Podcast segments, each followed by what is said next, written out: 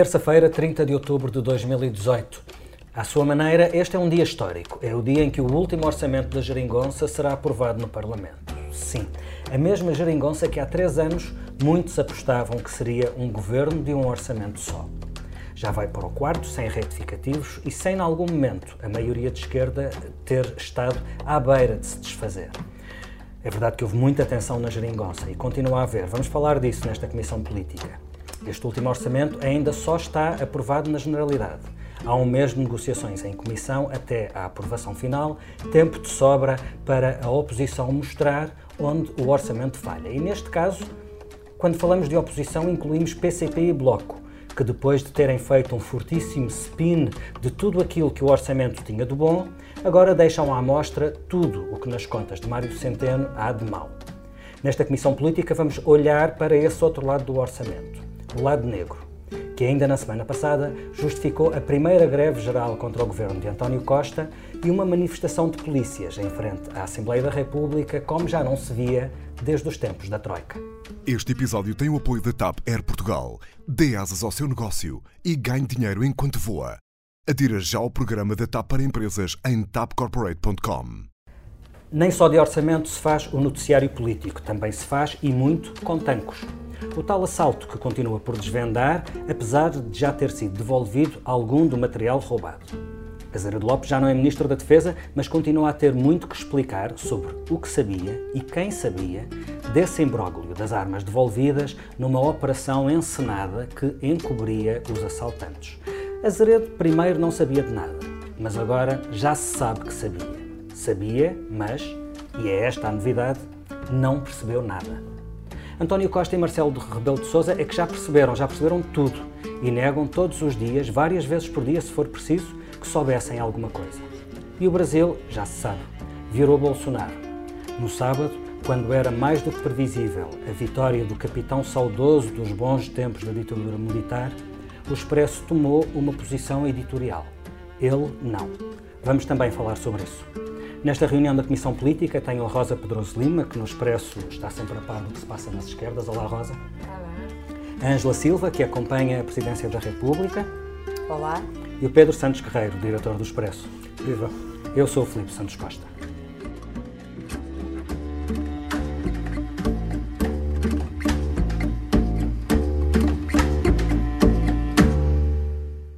O orçamento de 2019 é histórico sem euforias, sem triunfalismos ou eleitoralismos. É histórico porque é responsável e porque traz as receitas e as despesas para um nível próximo do equilíbrio. O déficit vai ser 0,2% do PIB em 2019. 0,2%. Este é um orçamento que tem uma marca, a marca do eleitoralismo, do governo, do Partido Socialista do Bloco de Esquerda e também do PCP. Todos à canelada, às vezes às claras, às vezes por baixo da mesa.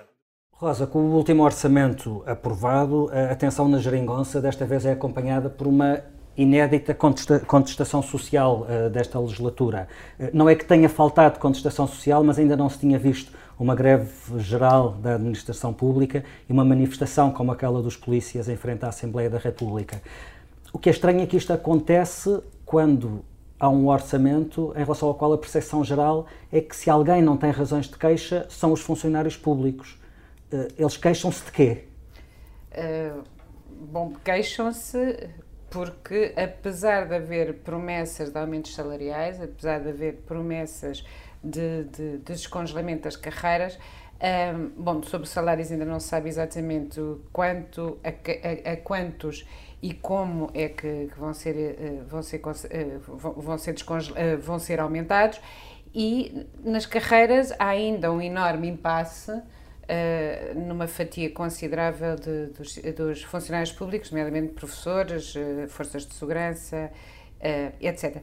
Foi muito inédita a manifestação dos, dos polícias à frente da Assembleia da República, não só porque já não estávamos habituados oh, nestes, nestes anos de geringonça a manifestações tão, tão fortes, como de facto é sempre uh, inédito ou, ou, bizarro ver as forças de segurança a manifestar-se daquela maneira.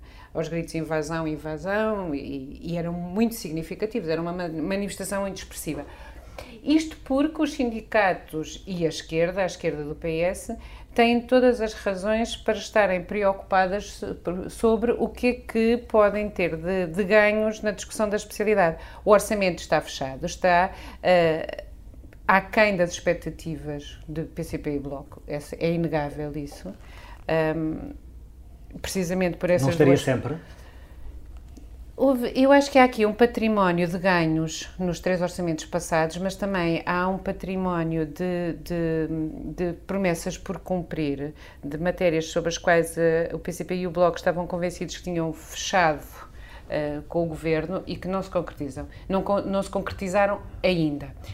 E vejamos, do, vou só falar numa, num aspecto que eu acho que é de uma hipersensibilidade social, que são as pensões o governo e a esquerda tinham acordado em salvaguardar de penalizações as longas carreiras contributivas. E estávamos a falar de pessoas que aos 60 anos tinham já 40 anos de descontos no mínimo. O governo adiou, foi adiando.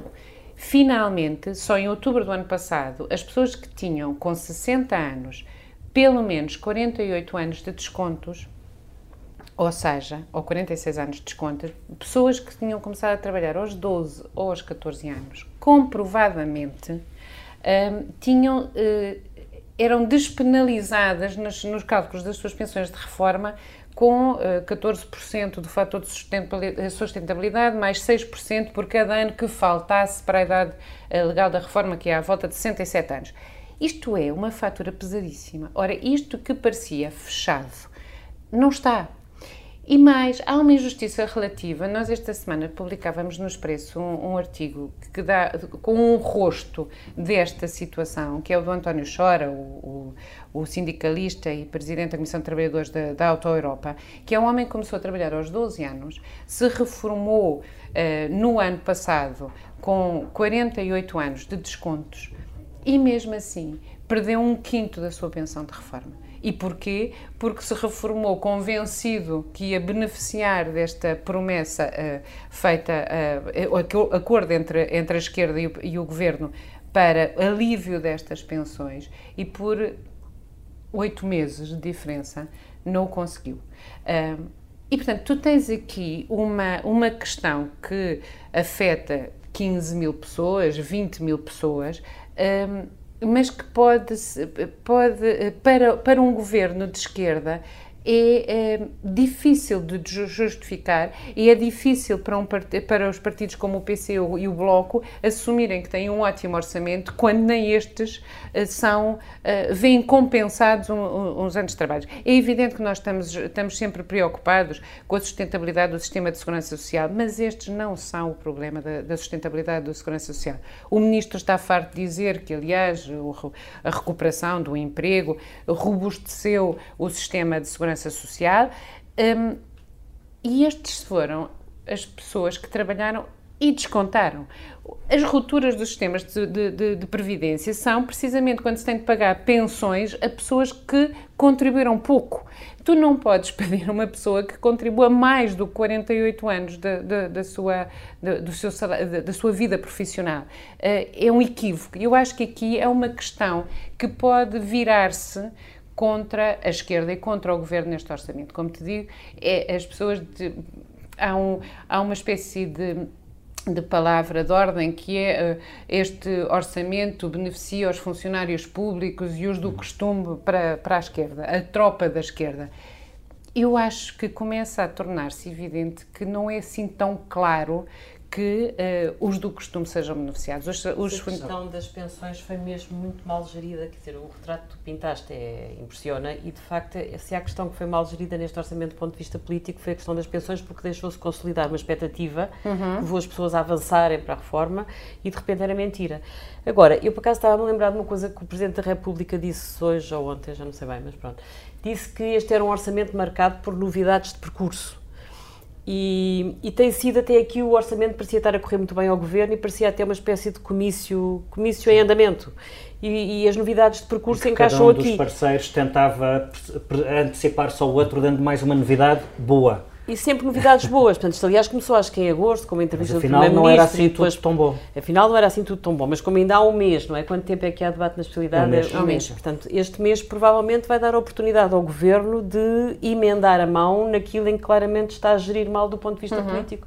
Portanto, o diz ainda não se sabe o que, é, o que, é, que vai haver em termos de salário, aumentos salariais para a função pública. A questão das pensões é claramente uma geneira não se sabe como é que ficam as progressões nas carreiras e não se sabe se o Governo não vai ter ainda que pensar também na questão dos professores, embora aí o impacto orçamental não seja o mais importante, porque o Presidente da República fez saber a semana passada que não garante que promulgue o decreto que o Governo aprovou unilateralmente e que só quer contar dois anos, nove uhum. meses e não sei quantos dias. Mas nas carreiras há, há, há, mais uma questão a juntar a isso tudo, é que o que novo é o Ministro, da Defesa, Defesa uhum. já veio uh, assumir a importância da reposição das carreiras dos militares.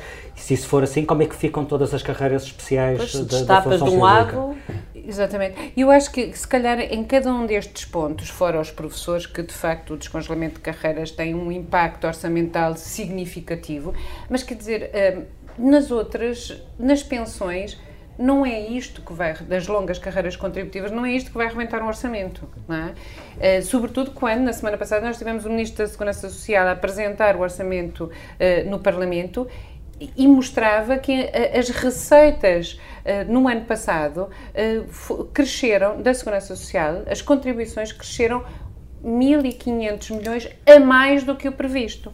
E, portanto, há a questão, aqui... é que a questão da sustentabilidade coloca-se a longo prazo. Certo, mas quando se fazem estas boas notícias, não se pode depois, ou reduz o argumentário para dizer, não, aqueles desgraçados que já contaram 50, 50 anos vão levar mesmo com um corte de 24% nas pensões. Pedro, será que o Governo foi, teve tanta ânsia de mostrar o lado bom do orçamento que agora é apanhado pela expectativa excessiva que criou sobre este documento? Em grande parte, sim. Este, o orçamento é, como dizia a Angela, tem, este orçamento é atípico nisso. Hum, é normal, todos os anos, haver um espaço de negociação entre a apresentação da proposta, a sua aprovação na generalidade e depois a discussão na especialidade.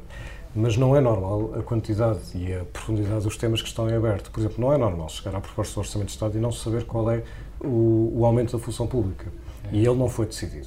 Sabe-se que há 800 milhões de euros para, para, para as carreiras, um, eh, as horas extra, os aumentos um, e as progressões da, da, da, função pública, que estes 800 milhões incluem 50 para aumentos, 50 milhões para, para aumentos, o que é um valor muito, muito baixo para aumentos da função pública. E só se sabe isto e, portanto, aparentemente falta tomar a decisão política sobre de que forma é que é feito o aumento, se é um valor fixo, é percentual, se beneficia apenas os rendimentos mais baixos ou todos, etc. Por isso é que temos falado nos 5 euros por, de aumento por. Ou seja, falta decidir tudo, não é? Ou seja, falta decidir tudo. Essa é uma das coisas que não é normal que não esteja decidido quando é uhum. é feita a, a, proposta do orçamento. Um, outra é a das pensões, e claramente foi frustrada uma expectativa que foi uh, criada. Depois vão aparecendo coisas pequenas eh, que só cito porque mostra precisamente como as negociações vão, vão, vão permanecendo. Uma das coisas pequenas foi a IVA, a redução do IVA das, dos espetáculos, que supostamente ia avançar, a redução de 13% para 6%, mas afinal não é para todos os, os espetáculos. O que já levou a que as associações que defendem essa descida voltem à carga, fazendo pressão sobre o governo. Só para se perceber, Ou... o mesmo espetáculo numa sala fechada tem um IVA diferente desse espetáculo num, num, num festival ou, no, ou num estádio música, aberto. Não, isso touradas levam mesmo e, com o imposto de tudo. E, ou esta surpresa que, que Mário Centeno guardou para o debate, para brilhar provavelmente, que é a descida do, uh, do ISP, ISP uhum. mas apenas sobre Só a gasolina, na gasolina, que não, no, que não é onde pesa mais, que é no gasóleo. É portanto, tudo. ainda vamos ouvir agora os, os taxistas, os, os, as empresas de transportes, os camionistas a reivindicar. Portanto, há uma série de coisas que estão em aberto que normalmente não estão em aberto e há a percepção de que vale a pena fazer pressão porque o Governo ainda vai, vai fazer alterações ao longo, e ao longo eleições deste, daqui a um ano. deste período. e há eleições daqui a um ano. Não sabia e não sei quem é que furtou. Não sabia e não sei como foi, o que foi, eh, qual o destino. Não sabia e não sei exatamente como é que se passou depois a recuperação das armas. Nem através de Azeredo Lopes, nem através de ninguém, não conhecia. Acho que foi enganado por Azeredo Lopes. Como? Acho que foi enganado por Azeredo Lopes. Eu não sabia e, e tenho a noção de que, a nível de quantos falaram comigo sobre esta matéria, e falámos muitas vezes, eu não fico com a impressão que qualquer dessas pessoas soubesse o que se passava. Eu não. Bem-vindos a Tancos. Marcelo jura que não sabia de nada, António Costa garante que de nada sabia. E depois de muito desmentir e diz que disse, o estado da arte é mais ou menos este. Lembra-se daquele memorando que terá sido escrito uh, pelo ex-diretor da PJM e pelo ex-porta-voz da PJM e que terá sido entregue ao, chefe, ao então chefe de gabinete do ex-ministro da Defesa. Bom, sim, esse memorando que existia, não existia, sim, existia mesmo. Martins Pereira, o ex-chefe de gabinete de Azeredo Lopes, recebeu o mesmo, leu o mesmo e deu dele conhecimento ao ex-ministro da Defesa. Azeredo sabia, mas não percebeu. A velha teoria do fumou, mas não inalou, parece ser a estratégia de defesa de Azeredo Lopes para se defender e para defender o Primeiro-Ministro e o Presidente da República de uma mancha de suspeição que cresce a olhos vistos. Ângela, tu escreveste um texto sobre isto com o título A Narrativa que Salva a Todos. Esta nova narrativa eh, diz-nos que Azeredo Lopes era um ministro. Hum, uh, não sei se incompetente ou se com dificuldade em perceber papéis. Uh, Explica-nos isto. Uh, no fundo, a tese é antes imbecil que culpado, é isso? Sim, eu acho que quando as pessoas estão aflitas, às vezes um dos truques possíveis é fazerem de parvas. E neste caso há muita gente que parece que está a fazer de parva na, na, nas cúpulas do, do, do, sistema político. Diz tudo. Exatamente, nas cúpulas, nas cúpulas diz tudo. Não é novo. Eu lembrei-me imenso dos erros de percepção uh, que Mário Centeno alegou quando teve aquele conflito que durou meses com o Presidente da Caixa Geral de Depósitos em que ele convida António Domingos, António Domingos põe condições, ele terá aceito as condições. Quando se descobriram as condições, Mário Centeno não se lembrava, António Domingos não era claro, e a dada altura o Ministro das Finanças vem dizer houve aqui um erro de percepção mútua. Uhum. Pronto, portanto, António Domingos terá exigido não declarar rendimentos e património, o Ministro das Finanças não lhe terá dito que não, mas também não lhe terá dito que sim. Pronto. Portanto, neste governo aconteceram várias coisas destas, em que muita gente sai sempre por razões pessoais, são sempre motivos pessoais, nunca se percebe bem, nunca ninguém assume. O, o Primeiro-Ministro adora fazer de manifestações de confiança à prova de bala em ministros que corre no dia seguinte. Portanto, há aqui uma, uma incapacidade para assumir as coisas com clareza e eu acho que isso tem sido uma marca ao longo deste governo. Os responsáveis políticos tentam iludir a população e não assumem as razões que levam ao ministro a sair. Ou... E neste caso, o que é que eles estarão a iludir? que Azeredo sabia mais do que quis admitir e que mais alguém pudesse Quer saber? Dizer, Azeredo mentiu descaradamente ao país, porque toda a gente ouviu dizer que não sabia, não tinha tido conhecimento do memorando, e afinal, quer dizer, o Expresso escreveu o que escreveu, escreveu que ele sabia e disse que não percebeu e ele não veio desmentir. Portanto, se não veio desmentir é porque a notícia do Expresso é... Mas também não percebeu a notícia do Expresso, claro. Ou então também não percebeu a notícia do Expresso. Portanto, é uma há... possibilidade que não devemos pôr de parte. Portanto, aquilo que parece é que uh, dizer eu não me apercebi, eu não sabia, é a fórmula encontrada para toda a gente se tentar safar numa história que é claramente grave e feia. Outra coisa estranha é como é que os serviços secretos, que é suposto acompanharem todas as questões que dizem respeito à segurança interna ou, ou riscos para a segurança nacional, neste caso a Presidência da República informou a semana passada ao Expresso de que só recebeu um único relatório dos serviços de informações sobre o caso Tanques e que foi logo após o roubo. Ou seja, passa um ano e tal e as secretas não acompanham, não produzem nenhum paper sobre as dúvidas ou as certezas daquilo que, que estava a acontecer.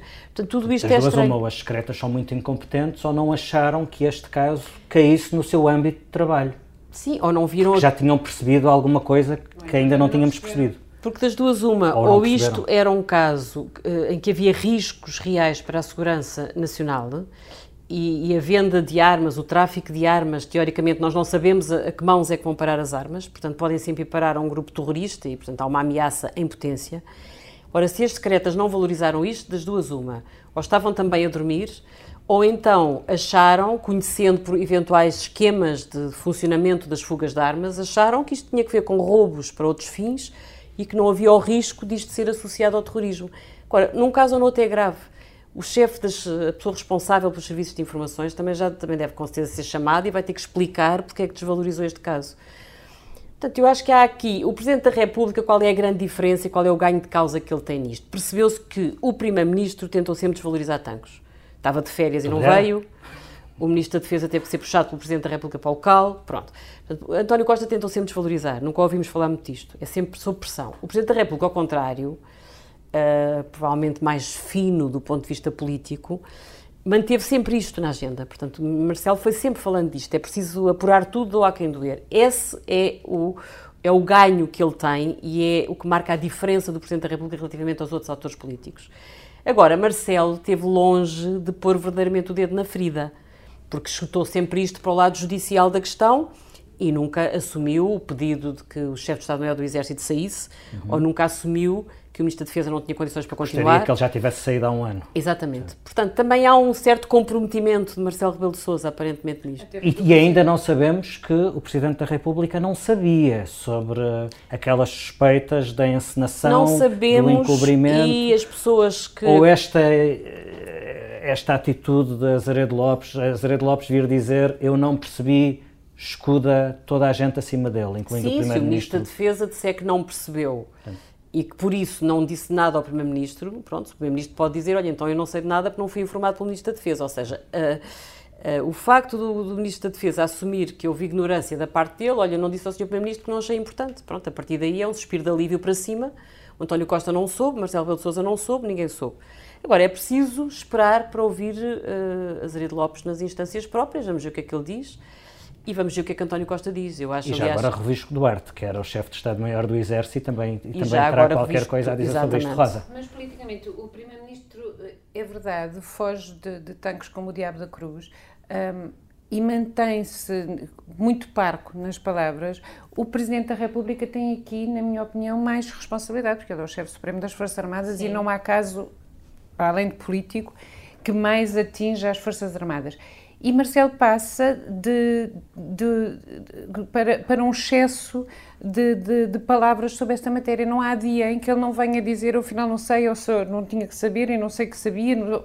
E eu acho que e também. quando é demais, o povo desconfia. É verdade. E por outro lado. Está visivelmente preocupado. E por, está Está bem, mas, mas ele, enquanto Comandante Supremo das Forças Armadas, não o vi a pedir admissão do chefe do Estado-Maior e eu não do exército e não percebo como é que todas as outras fias militares se mantêm em funções.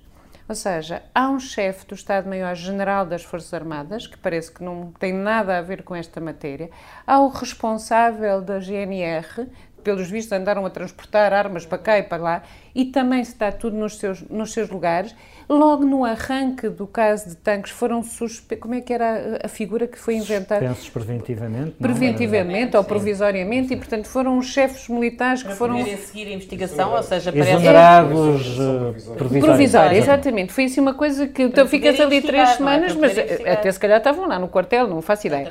E portanto. desconfiaram que se eles este... estivessem no seu posto, a investigação estava comprometida, o que é uma coisa que dá um aspecto horrível. Eu acho que, que cabia e cabe ao Presidente da República dar um sinal claro de que as Forças Armadas não são esta bandalheira que parece estar a ser.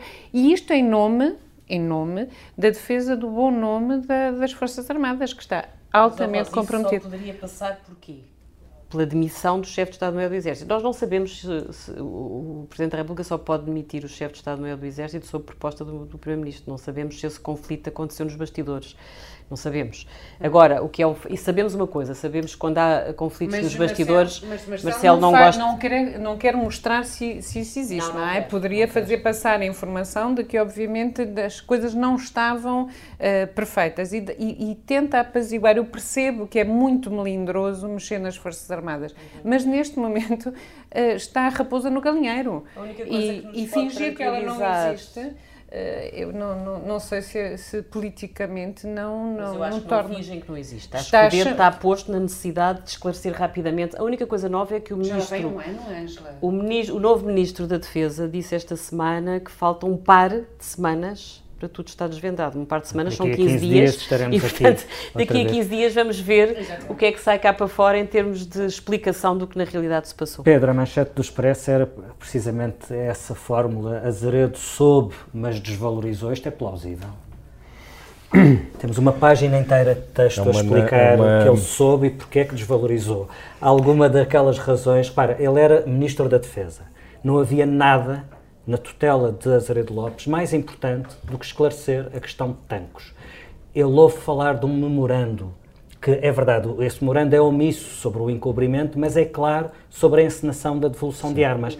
E isso não foi suficiente para o Ministro alertar o Ministério Público, público porque repara, Azaredo Lopes, no mínimo, é pactuou com uma mentira que estava a ser dita à Polícia Judiciária e ao Ministério Público, que eram os legítimos titulares da investigação.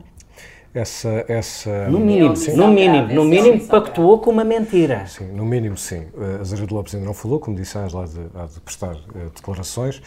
Um, esta, este não percebeu é igual ao não descortinou do anterior sim, sim, do sim, seu chefe de gabinete e que se refugiou um, basicamente no seguinte: é preciso olhar para o memorando um, com a informação que ele lá tem e não com toda a informação que hoje se sabe e que, e que na altura não se sabia, isto é o que diz o, o, o antigo chefe de gabinete, e olhando para, para o memorando, uh, apenas para o memorando, então não se sabe que o informador era um dos, um dos suspeitos, porque isso não está identificado, também não está identificado o papel da GNR. Mas há coisas que lá estão identificadas que são essas que disseste. É lá dito claramente que o informador exige que um, eh, a Polícia Judiciária não esteja envolvida e não, e não tenha conhecimento da operação e um, a marcação de uma, ou a encenação de uma chamada anónima a partir da chamusca para a devolução um, do armamento. Portanto, pelo menos isso está lá, como dizias, e, portanto, pelo menos perante isso, o Ministro tinha a obrigação de informar a investigação, ou seja, a Judiciária e o uh, Ministério Público. E, portanto, pelo menos com isso, uh, pactuou. Essa, essa narrativa... A Joana Marques Vidal já disse que está disposta a ser ouvida. A, jo a Joana Marques Vidal, que como Procuradora raramente falou, como é, ex-Procuradora tem falado e já disse que está, ela, a, a Joana Marques Vidal falou com, com, com, o Expresso na semana passada, nós publicámos essa declaração no sábado, dizendo que, que nunca ninguém falou comigo sobre este assunto da, da, da, encenação e, entretanto, já vi dizer que está disponível para esclarecer tudo, tudo o que quiserem. Um, portanto, claramente sobre, sobre, sobre um processo, vamos lá, o processo começa num no Major Vasco Brazão, portanto, um investigador que ninguém sabia quem era, um porta-voz que ninguém sabia quem era e que aparece, parece um, um franco-atirador que de repente lança, lança uma, uma, suspeita sobre toda uma hierarquia e a primeira coisa que se sabe é o ministro a dizer não, nem pensar, fez declarações dizendo que nem, nem sabia que era Vasco Brazão, etc.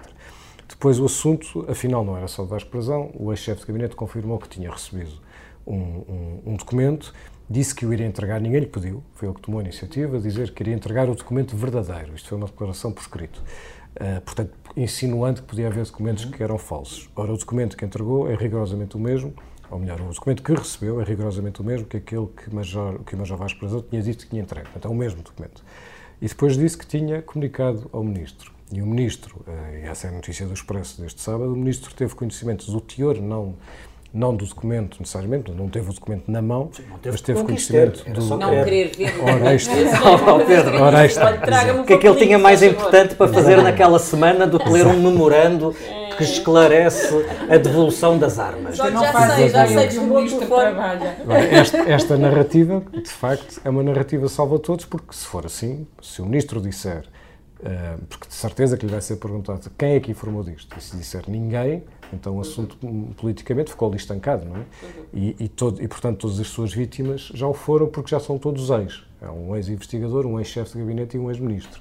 Se disser que disse a mais alguém, claro que o, o assunto sobe na, na, hierarquia, e na hierarquia estamos obviamente a falar do Primeiro-Ministro e do, e, do, e do Presidente da República.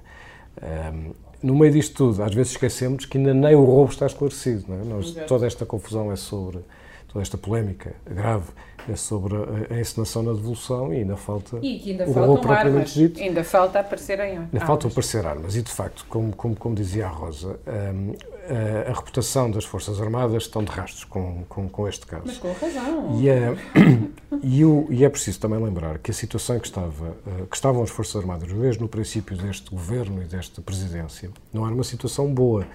Uh, não do ponto de vista de reputação, mas do ponto de vista da insatisfação uh, das, das, Forças Armadas, com os cortes da Troika, com a falta de aumentos. Uh, isto era um assunto permanente, uh, não na praça pública, mas era um assunto permanente com que Marcelo Rebelo de Sousa lidou desde o início e que sempre o preocupou, tanto que Marcelo Rebelo de Sousa sempre foi um presidente muito presente nas cerimónias imenso, militares, sempre a puxar, portanto sempre esteve preocupado. Sempre esteve preocupado é. e agora também tem que estar preocupado com como é que se resolve ou se, ou se pacifica o clima dentro das Forças Armadas, quando já há mais uma demissão de mais um mais um, um chefe de Estado-Maior do Exército, e quando há tantas dúvidas sobre outros, como, como, como tu dizias, incluindo o, o, o chefe das Forças Armadas.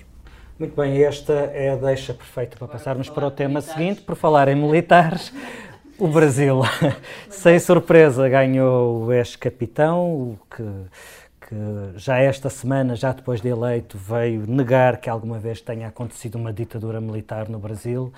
Um, se calhar nada disto surpreende e se calhar por isso mesmo, Pedro, uh, o Expresso, na véspera dessa eleição, o Expresso tomou uma posição editorial, a direção do Expresso uh, assinou um editorial com o título Votamos Contra, uh, neste caso contra Bolsonaro, onde nessa, nessa nota editorial pode ler-se a rejeição clara do que defende e propõe Bolsonaro é uma questão de decência. Por que razão a direção do Expresso decidiu esta tomada de posição que é apesar de tudo, muito excepcional na história do jornal uh, nestes 40 e tal anos. Aliás, o, Porquê é que este caso merece esta termina, nota editorial? O editorial termina assim: uh, estes são, em tempos excepcionais é preciso tomar posição e estes são tempos excepcionais. Um, um, um editorial de um jornal, e, e, não sei se todos os leitores, ou no caso dos ouvintes, têm a, a, noção disso, um editorial de um jornal não é a mesma coisa que, um, que uma coluna de opinião de um diretor. De um diretor ou de, ou de, ou de quem quer que seja porque um editorial, e não há muita tradição de editoriais em, não assinados em, em, em, Portugal, ao contrário do que acontece uh, sobretudo na cultura anglo-saxónica, onde há muitos editoriais não assinados. Em Portugal, o Expresso sempre teve o editorial não assinado, outros jornais já tiveram e deixaram de ter. Uh, um editorial é sempre a, resulta sempre de uma posição de coerência entre o, na forma como o jornal vê o mundo a partir do seu estatuto editorial. Portanto, o estatuto editorial é aquilo que defende as, eh, as linhas mestras eh, que norteiam a atividade de um jornal, eles são públicos, o Estatuto Editorial do Expresso está publicado no site e pode ser lido por qualquer, eh, pode e deve ser lido por qualquer leitor, porque traduz o entendimento do mundo, o entendimento que o Expresso faz do mundo e a maneira como exerce a sua, a sua profissão, a profissão de jornalista, de jornalismo. Este, este texto é, portanto, um texto que está em coerência com não só a tradição uh, do Expresso e com o que está no, seu estatuto editorial, são coisas que se complementam. E, portanto, a partir e em coerência daquilo que define no seu estatuto editorial, toma uma, uma, uma, posição que tem a ver com princípios mais do que com propostas políticas, até porque Bolsonaro, como sabemos, não fez uma única proposta política. Ele não, o Bolsonaro não, fez, não, não apresentou um programa de propostas, não apresentou, um, fugiu a debates, como sabemos, portanto, desenvolveu a sua campanha em torno de si próprio e em torno dos valores que ele, que ele uh, defende, tanto que a discussão posterior era não, ele isto, mas no fundo não é assim. Uh, não só isso é altamente questionável, veja-se que a primeira coisa que anunciou foi a liberalização das armas, coisa que tinha uh, previsto, portanto ninguém o pode criticar, eles estão a ser coerente com aquilo que, que disse e, e, mediante o qual foi eleito, como nós, como jornalistas que somos, nós não desvalorizamos as palavras nós damos uh, valor às palavras e, portanto, quando alguém se vincula através das palavras, não devemos partir do princípio que não as vai cumprir, devemos, pelo contrário, partir do princípio que está vinculado a essas palavras. Ora, as palavras, o discurso, perante a ausência de propostas concretas de política, uh, de ação política, o discurso de Bolsonaro colide com muitos dos que são os princípios uh, adotados pelo Expresso na sua nota editorial e na sua prática, além de que violam claramente muitos princípios da Constituição do Brasil e, no caso também, da Constituição portuguesa. Estamos a falar de valores que são desde os valores matriciais da Revolução Francesa, se quisermos, portanto, da igualdade, da fraternidade, da liberdade, com valores que, que, que, estão, que têm a ver com o Estado de Direito, com o respeito pelas, pelas instituições, com o respeito pela dignidade humana pela igualdade e pela não discriminação. Um, e este, a, a, defesa destes valores que Bolsonaro fe, faz e fez, e foi eleito mediante, mediante eles, portanto ninguém poderá dizer que foi enganado, são valores um, que colidem um, frontalmente com aqueles que o, que o Expresso não só pratica, como aqueles que uh, defende desde a sua, desde a sua fundação. E é por isso que este editorial nasce, porque é um tempo uh, excepcional.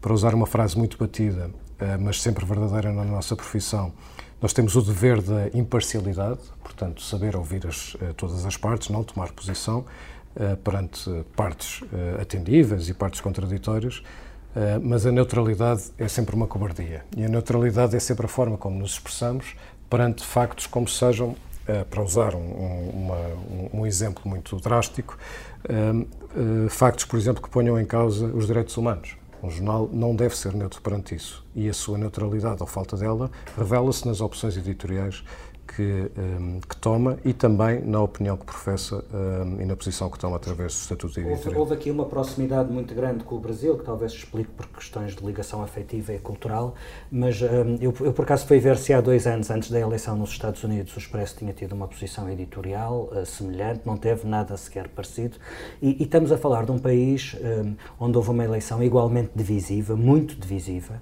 e que embora tenha uma, uma ligação afetiva e cultural com Portugal muito menor do que o Brasil, Brasil é um país muito mais determinante do que, do que o Brasil para a ordem do mundo. E, e repara, há quem, há quem entenda que Trump se tornou uma espécie de grande validador dos novos homens fortes do mundo, os líderes autoritários que protagonizam esta espécie de recuo democrático global. Um, eu sei que cada caso é um caso, mas o que eu te pergunto é, depois desta posição do Expresso, como é que é daqui em diante? Passamos a fazer isto sempre que sinalizarmos um potencial ditador?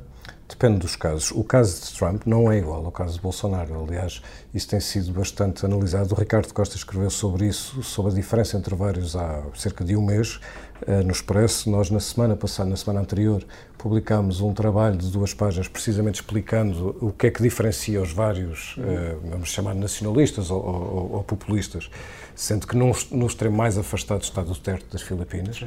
Um, e Trump não é igual a, a, a Bolsonaro, além de que o, o, os Estados Unidos têm um sistema de freios e contrapesos, portanto, de força institucional, diferente daquele que tem uh, o Brasil. O Brasil está completamente tomado por, um, por um, uma política uh, que dificilmente se diferencia da corrupção ou se distancia da corrupção. O, as instituições brasileiras uh, estão, um, começando pelos partidos políticos, não é apenas o PT, o PT é o caso mais evidente. Uh, o, o, o, Brasil foi governado pelo PT, pelo PSDB nas últimas uh, décadas. São dois partidos que estão completamente imersos nos escândalos de corrupção, que, é um, que envolve, na verdade, mais de 20 partidos que estão a ser, estão a ser investigados, e esta corrupção alastra para outras instituições que supostamente deveriam ser uh, independentes e que não são. Só uma nota: o facto do Brasil falar português torna, obviamente, a nossa percepção mais próxima de, de, eh, deles pela, pela língua, pela cultura, pela, pela história, uh, pelo passado, mas também pelo futuro que queremos ter. Mas mesmo que não fosse no Brasil, o Brasil é o quinto maior, salvo erro, o quinto maior país do mundo, mesmo que não, que não houvesse esta proximidade, nós não devíamos estar menos atentos do que, do que estamos. Por acaso acho que a pergunta que o Filipe fez, porque é que não se reagiu com Trump e se reage com Bolsonaro, é uma pergunta que, que continua a fazer algum sentido. Eu concordo contigo, quer dizer, há todo um. Há, o sistema político norte-americano não tem nada a ver, portanto há um controle de instituições. Mas as consequências de Trump no mundo são muito mais sérias do que as consequências de Bolsonaro, atenção. Sim, mas Trump, Trump não defendeu coisas. O Brasil, não, o Brasil não, vai, não vai redefinir a ordem mundial. O... Trump pode estar a redefinir a ordem mundial, sobretudo Sim, mas... pela forma como está a motivar líderes autoritários. Mas... Talvez seja também por isso que o Expresso sentiu necessidade. Eu acho é que há todo um movimento a nível internacional de aparecimento de líderes populistas e que significam um perigo para aquilo que é o normal de regimes democráticos, que provavelmente Trump. Uh, é um precedente gravíssimo, seguem-se outros e há uma altura em que a pessoa sente a necessidade de dar um murro na mesa e dizer eh, e dizer basta, quer dizer, talvez tenha sido isso que motivou mais a nota editorial do Expresso. Eu acho é que, infelizmente... Não representa a ameaça de, um, eh, de uma tomada militarizada do poder, Sim. antidemocrática, e que vai pôr em causa as, as próprias... Eh, não estou a defender Trump, atenção, como, como, como imaginam, mas o grau de de ameaça é um à democracia, à liberdade. Este domingo estava a ouvir um comentador é da, da SIC, Marcos Mendes, que já falava de Trump é um gênio comparado com Bolsonaro. Esse é, é, um, é um, risco, é começarmos a normalizar claro, os trampos da vida, exatamente. porque há sempre algo que pode ser pior.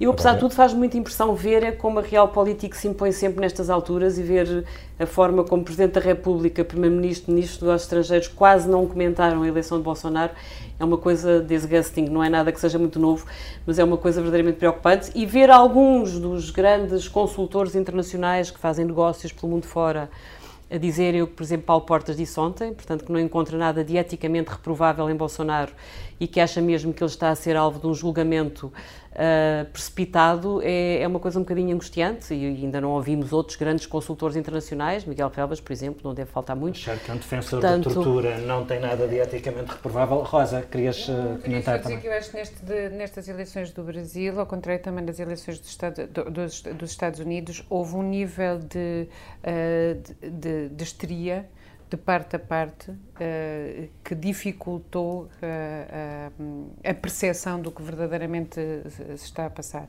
Isto está, sou insuspeita de estar a defender Bolsonaro. Agora, eu queria falar sobre a nota editorial. A nota editorial não é, não é inédita no, no Expresso, desde que me lembro, a direção do, do, do, jornal, porque isto é uma nota da direção, não é uma nota da redação, ehm, como as outras, foi feita uma posição editorial sobre o aborto referendo o aborto, sobre Timor e sobre o ataque em Charlie Hebdo. São as únicas três notas editoriais. Esta é um salto uh, que é uma tomada de posição perante umas eleições, uh, defendendo o voto numa, num dos candidatos. E a pergunta do Felipe é, e daqui para a frente, é interessante porque é um desafio para, para o próprio Expresso. Nós tomamos posição, é uma tradição anglo-saxónica dos jornais assumirem uma posição perante um candidato. Um, bom, a história do Expresso é isto, tomar posições conforme uh, e fazer uh, e, e, alterarmos conforme as circunstâncias. Para mim, a leitura que eu, que eu faço é que, de facto, estas eleições do Brasil nos tocaram pela primeira vez uh, diretamente sobre os fenómenos dos populismos que nós, apesar de tudo, os Estados Unidos são mais distantes do que o Brasil. Repara, tu tens os Estados Unidos, tens praticamente toda a América Latina, tens a, tens a Europa, enfim, os casos da Polónia, da, da Áustria, etc. Sim. Tens, eh, neste momento, hoje é mesmo, foi anunciada. Faz sentir a necessidade de na Alemanha, é, um, é, é, o crescimento de, de, de, da AFD ainda nestas eleições regionais de domingo que levam a que, enfim, esse é o entendimento geral, que Angela Merkel uh, anuncia que vai sair precisamente para criar algum espaço para o centro político. Senhora Merkel, que era o é, diabo, hoje parece um querubim, não é? e o meu tudo. ponto é a excepcionalidade da utilização desta posição faz parte da força que a posição pode ter. E, e a sua banalização vai sempre tirar-lhe, tirar-lhe sempre uh, força. E eu gostava só de, de acabo esta, esta parte citando precisamente o fim do, o final do Estatuto Editorial do Expresso, em que nós escrevemos, e passo a citar, que atribuímos prioridade absoluta à coerência que historicamente nos tem permitido sermos nós próprios, além, de que, além do sobe e desce do poder. Se e quando um dia se tornar impossível manter essa coerência, o Expresso acabará, porque preferimos, nessas circunstâncias, morrer de pé. E vamos a outros assuntos que não nos saem da cabeça. Rosa, o que é que não te sai da cabeça esta semana?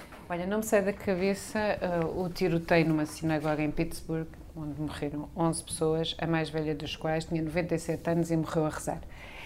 Um, e o que, além do horror deste atentado, que é um atentado uh, contra, uma, contra uma confissão religiosa, contra a fé uh, dos judeus, é porque não teve destaque nenhum. Nenhum. Um, havia um jogo qualquer nos de futebol nos mídias é portugueses. Sim. Não abriu nenhum telejornal. Talvez porque foi não na véspera das site. eleições brasileiras não, e só e havia um jogo de futebol qualquer e acho um tom dela. Vez. E, portanto, eu lembro de estar a ir no carro e ouvir o um noticiário na rádio e foi a quarta notícia. Antes foi o jogo de futebol. E retiras daí alguma conclusão? Não, não. Eh, quer dizer, retiro a mesma conclusão que às vezes nós, mídia, eh, estamos eh, um bocadinho fora da realidade. Muito bem, olha, a mim não, por falar em, em, estar fora da realidade, a mim não me sai da cabeça as memórias, o segundo volume das memórias presidenciais de Cavaco Silva. Uh, devo dizer que não li, não, li. não tenciono ler. Houve quem o fizesse por mim, nomeadamente a Ângela Silva. Obrigado, Ângela. Obrigado, Ângela. A Ângela leu e escreveu sobre o livro. Foi um gosto, olha, vale a pena. Eu tenho em casa. Há um voyeurismo dentro de cada jornalista e aquilo compensa. Olha, mas sabes que eu, eu, eu, tenho em casa os dois volumes das Memórias de Cavaco Silva sobre os 10 anos como Primeiro-Ministro. Nunca os li, mas recorro a eles muitas vezes como obra de consulta. Porque é como quem consulta um dicionário. É preciso saber alguma coisa específica, vamos lá àquela parte. Repara, ninguém lê um dicionário. E como ninguém lê, como se fosse literatura, as memórias de alguém que toda a vida teve um conflito pessoal com a língua portuguesa. Portanto, não perco, não perco muito tempo com isso. Dito isto, Cavaco faz no livro considerações políticas e revelações políticas. As considerações eu não acho nem muito surpreendentes, nem muito relevantes. As revelações, embora algumas não sejam completamente desinteressantes, honestamente, passam ao lado dos assuntos que eu gostaria de ver esclarecidos por Cavaco Silva e que só ele pode esclarecer. Como, por exemplo, Repara, uh, Cavaco aproveitou esta. já lá vou, mas é que eh, ele aproveitou esta oportunidade. ele aproveitou esta oportunidade para fazer mais uma vez aquilo que faz melhor, que é sublinhar a sua diferença em relação aos outros políticos todos. E acusou os outros políticos de não publicarem memórias porque não querem prestar contas por aquilo que, porque têm de prestar contas. E, portanto, contas que eu gostaria de ver Cavaco Silva prestar seria, por exemplo, o negócio do BPM, acertaste, uh, das ações compradas e vendidas a Oliveira Costa a preço de favor, o negócio da Casa da Coelha, por exemplo, gostava de perceber melhor aquilo, ou esclarecimentos cabais sobre uh, o, o, caso do Grupo Espírito Santo, aquela relação com Ricardo Salgado, há ali um apagão sobre estes factos, mas enfim, sobre isso, nada. Pedro, e a ti, o que é que não te sai da cabeça? A coisa bem mais comezinha, que é a deputada Isabel Moreira pintar uh, as unhas. Uh, não desvalorizes. Não sei muito bem. Não, eu não acho que seja nenhum, nenhum escândalo, enfim, que de, de lesa pátria.